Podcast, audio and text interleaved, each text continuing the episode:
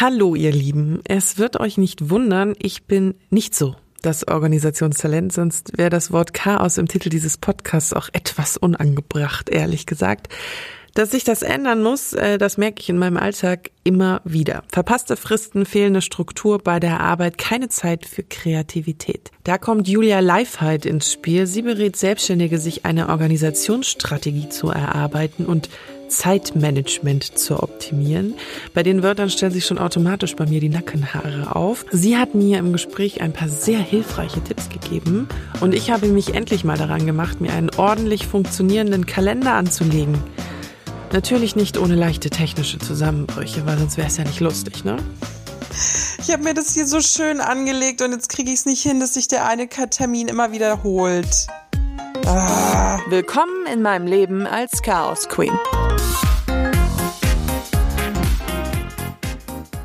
Aktuell besteht meine Organisation aus einem handschriftlichen kleinen Kalender, einem Notizbuch und einer Excel-Datei, die den wundervollen Namen Fuck Money trägt. Kein Scherz. Oft verzettle ich mich dementsprechend dann leider in Aufgaben, die eigentlich kurz sein sollten, aber habe dann keine Zeit für die wichtigen Dinge. Geld spielt dann nämlich als Selbstständiger natürlich auch immer noch eine Rolle und der alte Spruch Zeit ist Geld zählt auch. Tendenziell habe ich auch viele kleine Projekte nebeneinander, das sorgt auch für sehr viel Potenzial für Chaos.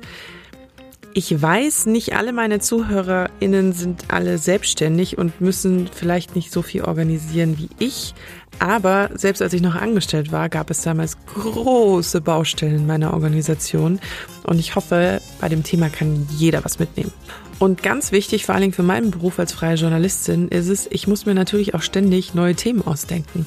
Immer und wieder am Zahn der Zeit bleiben, Zeitung lesen, Magazine und Online-Blogs. Ich habe sogar fast ein bisschen Angst davor, zu viel Struktur in mein Leben zu lassen, weil das gefühlt für mich irgendwie heißt, dass dann meine Kreativität ein bisschen hops geht. Da konnte Julia mich allerdings sehr schnell beruhigen. Denn Zeitmanagement muss in Ihren Augen nicht jede Woche gleich aussehen. Und ähm, jetzt fragt ihr euch natürlich, wer ist denn jetzt Julia? Sie berät Solo-Selbstständige, aber ich glaube, ich lasse sie lieber selbst erklären, wie sie dazu kam, sich auf Zeitmanagement und Selbstorganisation zu fokussieren. Hallo, hallo. Hallo. Hallo. Wunderbar. Kannst du mich gut hören? Ja, perfekt. Hast du Lust, nochmal ganz kurz zu erklären, wer du bist und wie du zu dem gekommen bist, was du gerade machst, was ja ein bisschen außergewöhnlich ist, würde ich sagen. Ja, mein Name ist Julia Leifheit. Ich komme ursprünglich aus dem Bereich Gastronomie und Hotellerie.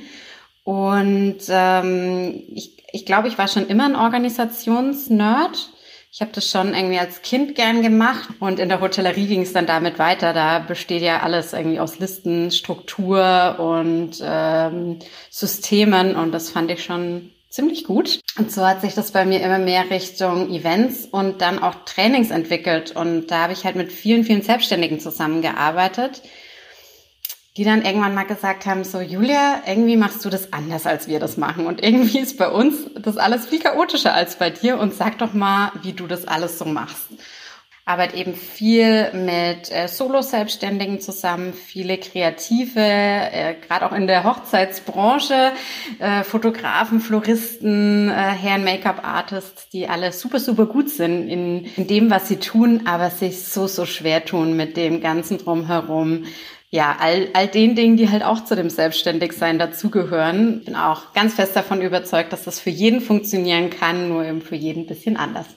Das ist wohl wahr, das ist wohl wahr. Bei mir ist ja so das Problem, ich glaube, ich habe fast ein bisschen Angst vor zu viel Struktur, weil ich halt immer Angst habe, dass mir dadurch die Kreativität verloren geht. Und ich bin niemand, der jetzt auf Knopfdruck irgendwie sich in den Raum setzt und sagt, oh, jetzt fallen mir die besten Sachen ein, sondern die kommen bei mir immer so durchs, wenn ich in der U-Bahn sitze oder wenn ich irgendwo hin hetze oder so, dann habe ich immer plötzlich gute Ideen und ich glaube, ich habe da so ein bisschen Schiss vor. Ja, das ist, ist tatsächlich bei ganz vielen Kreativen die, die Befürchtung, dass Struktur Kreativität killt.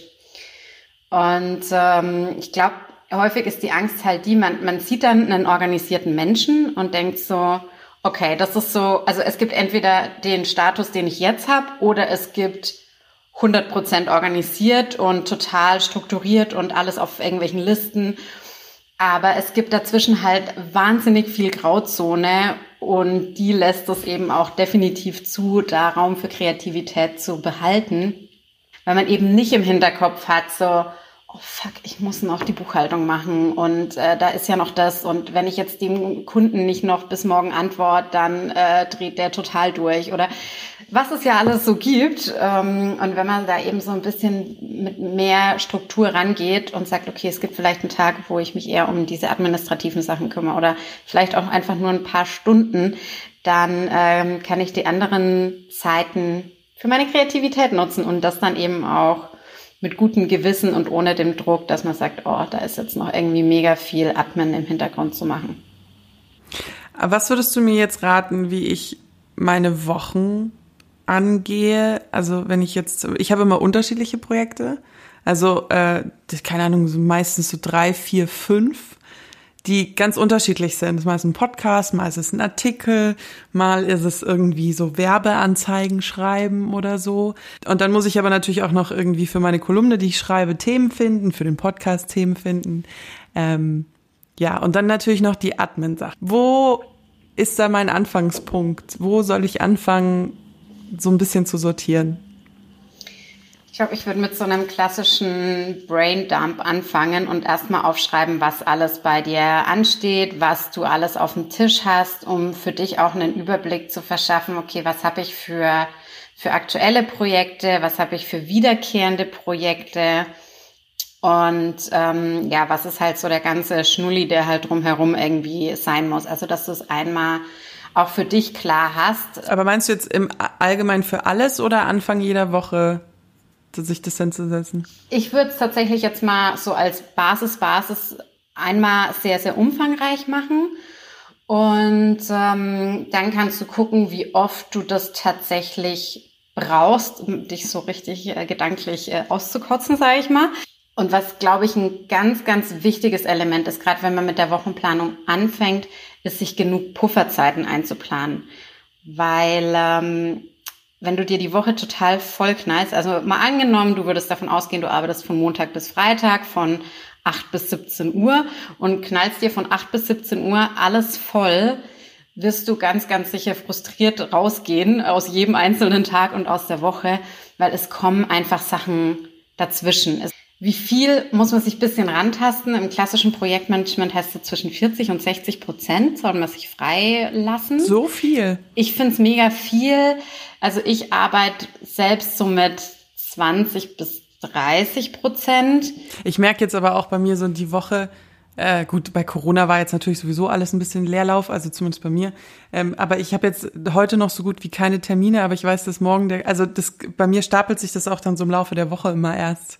Also das, das ich weiß gar nicht, ob ich Sonntag mir das schon aufschreiben könnte, weil dann am Montag schreibe ich eine E-Mail, dann kriege ich wieder was für die. Also es ist halt so wahnsinnig. Mhm spontan bei mir. Ja, ja, es ist auch Typ und Business abhängig. Also wenn du jetzt sagst, es macht für mich halt keinen Sinn, mir das am Montag einzuplanen, äh, am Sonntag die Wochenplanung zu machen, weil ich eigentlich erst montags die Anfragen rausschreibe, ähm, dann macht das bei dir vielleicht Sinn, das Montag oder Dienstag zu machen. Oder die mhm. Überlegung ist, macht es mehr Sinn, dass ich die Anfragen schon die Woche davor schreibe für die nächste Woche, damit du auch besser planen kannst. Wie kann ich denn diese kreativen Abschnitte in diesen Wochenplan reinbringen? Ähm, Gibt es auch verschiedene Möglichkeiten. Ähm, du könntest zum einen ein bisschen drauf schauen, ob es auch da gewisse Zeiten gibt. Hm. Also ich weiß zum Beispiel, aber das hat sich dann auch mit der Zeit ergeben, dass ich so am frühen Nachmittag wesentlich kreativer bin als jetzt morgens um sieben. ähm, das ist aber ja ein bisschen Beobachtung, sag ich mal.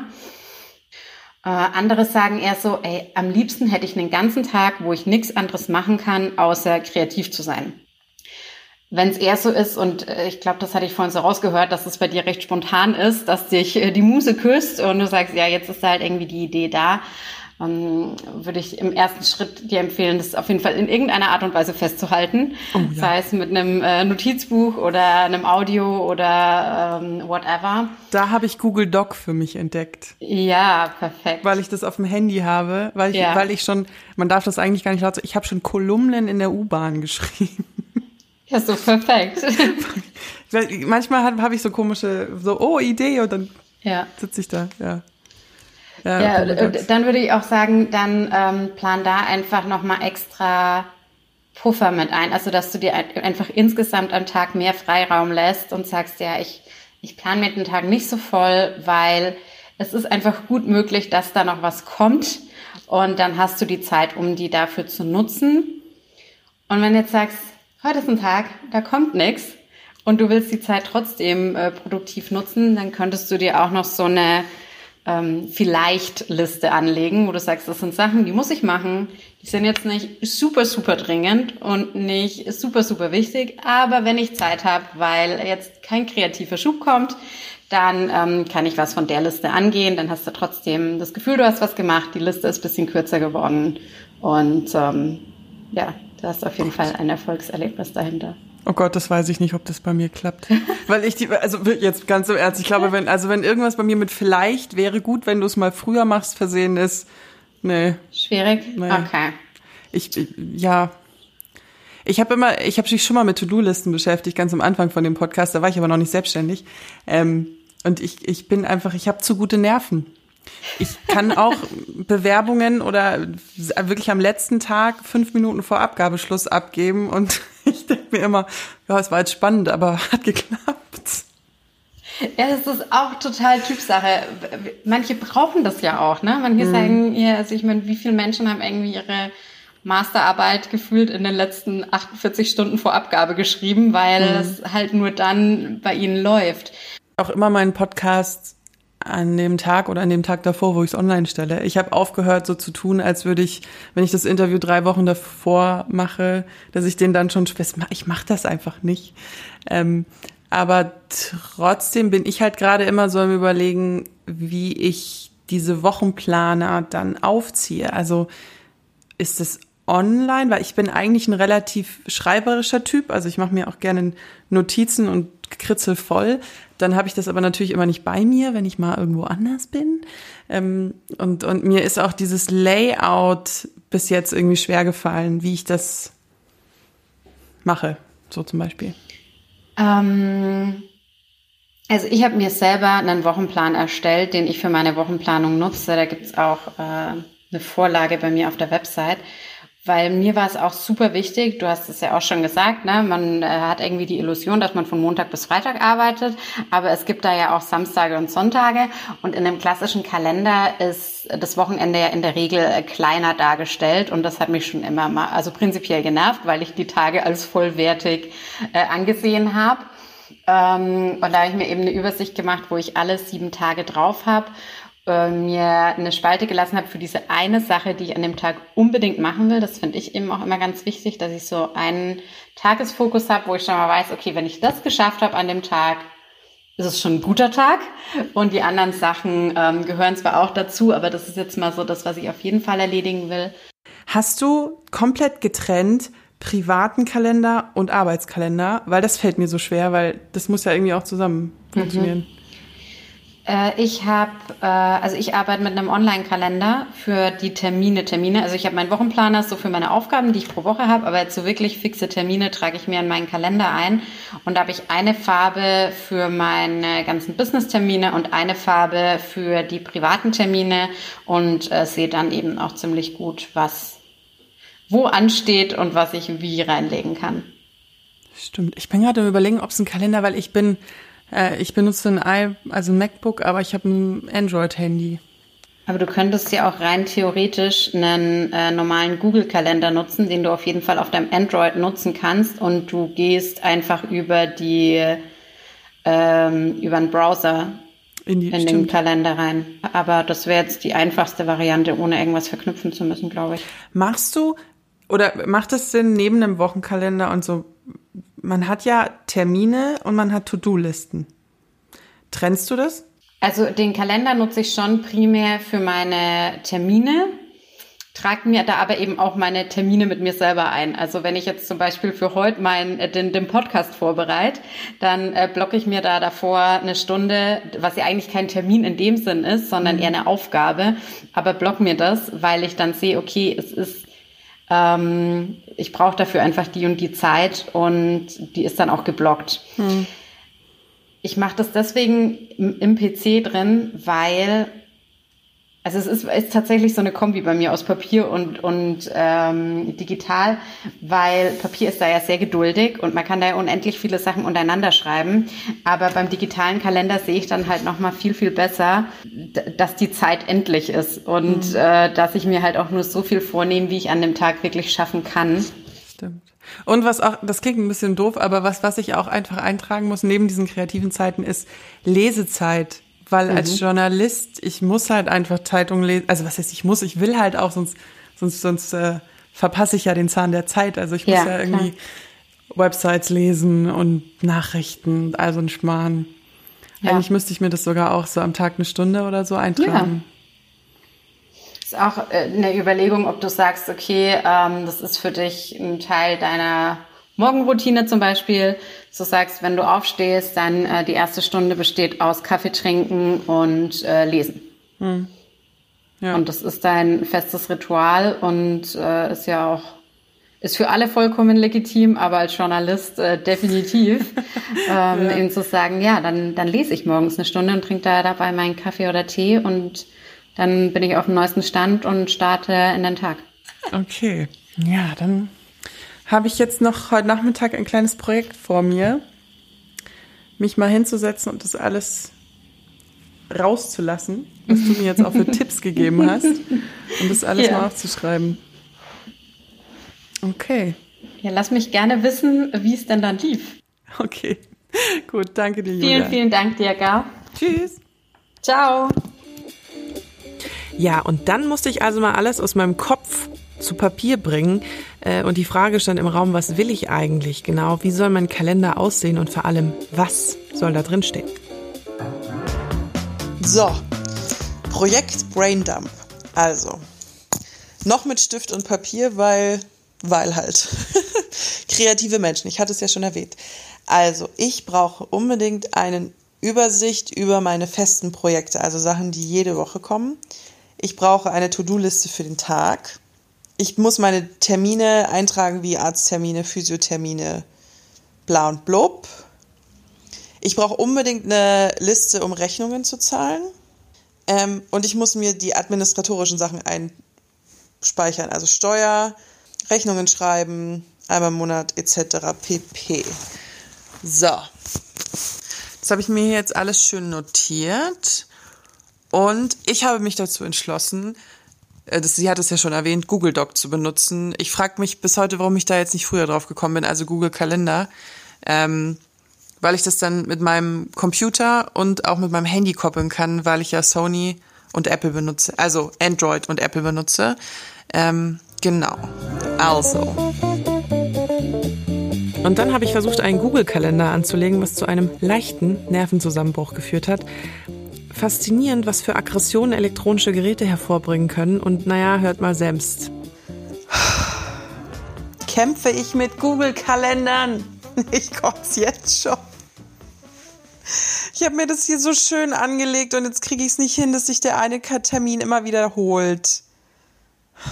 Und es springt immer auf Juli, obwohl wir noch Juni haben und ich weiß überhaupt nicht warum. Ah. Ich habe mir das alles so schön eingetragen. Jetzt gehe ich hier auf Bearbeiten. Ich flippe aus. Nein, nein. Oh Gott. Ich hasse sowas. Jetzt habe ich das zweimal da drin. Okay, ich fange nochmal. Okay, okay, okay. Ich fange nochmal ganz von vorne an. Ich lösche jetzt wieder alles. Alle Termine löschen. Es geht natürlich nicht. Ach, verdammt. Okay. Termin löschen. Alle Termine. Okay. So, nach meinem kurzen Nervenzusammenbruch habe ich mir das jetzt hier alles angelegt und ich versuche euch das jetzt natürlich wunderbar zu beschreiben. Ich habe mir jeden Morgen zwischen 9 und 10 eingetragen, dass ich Zeitung lese, Nachrichten angucke, Kaffee trinke, etc. pp. Das bei mir orange. Ich habe es nach Farben sortiert. Dann habe ich mir meine fixen Projekte jetzt hier so eingeplant Genau, dann habe ich hier so eine Dauerding. Das hat mir ja fast äh, den letzten Nerv gekostet, diese Funktion zu finden, dass ich mir eintragen kann, dass ich immer am letzten Freitag im Monat meine Rechnungen schreibe und dass ich immer Anfang des Monats die Finanzamtssachen mache, weil ich ja immer noch der Meinung bin, ich brauche keinen Steuerberater, zumindest nicht für solche Sachen. Und ähm, ja, das bricht mir vielleicht irgendwann so richtig das Genick, aber wir können es ja mal dabei belassen. Und ähm, genau, also meine Projekte haben unterschiedliche Farben und ähm, meine Admin ist zum Beispiel grün. Und dann habe ich meine privaten Termine ähm, auch drin, sowas wie Freunde treffen, alles Mögliche. Und ich habe aber auch ihren Rat befolgt, dass ich mir einfach nicht jeden Tag alles zutakte. Also wenn ich das jetzt so angucke, ist es, glaube ich, so 50 Prozent voll. Es kommt immer auf die Woche an. Ja. Und dass ich da dann agieren kann ähm, und das alles ein bisschen besser legen kann. Und dann habe ich mir jetzt, ich habe lange überlegt, ob ich eine To-Do-Liste machen soll, händisch oder digital. Aber sehen wir der Tatsache ins Auge. Mittlerweile benutze ich auch meine Einkaufslisten digital also wenn ich zum Supermarkt gehe.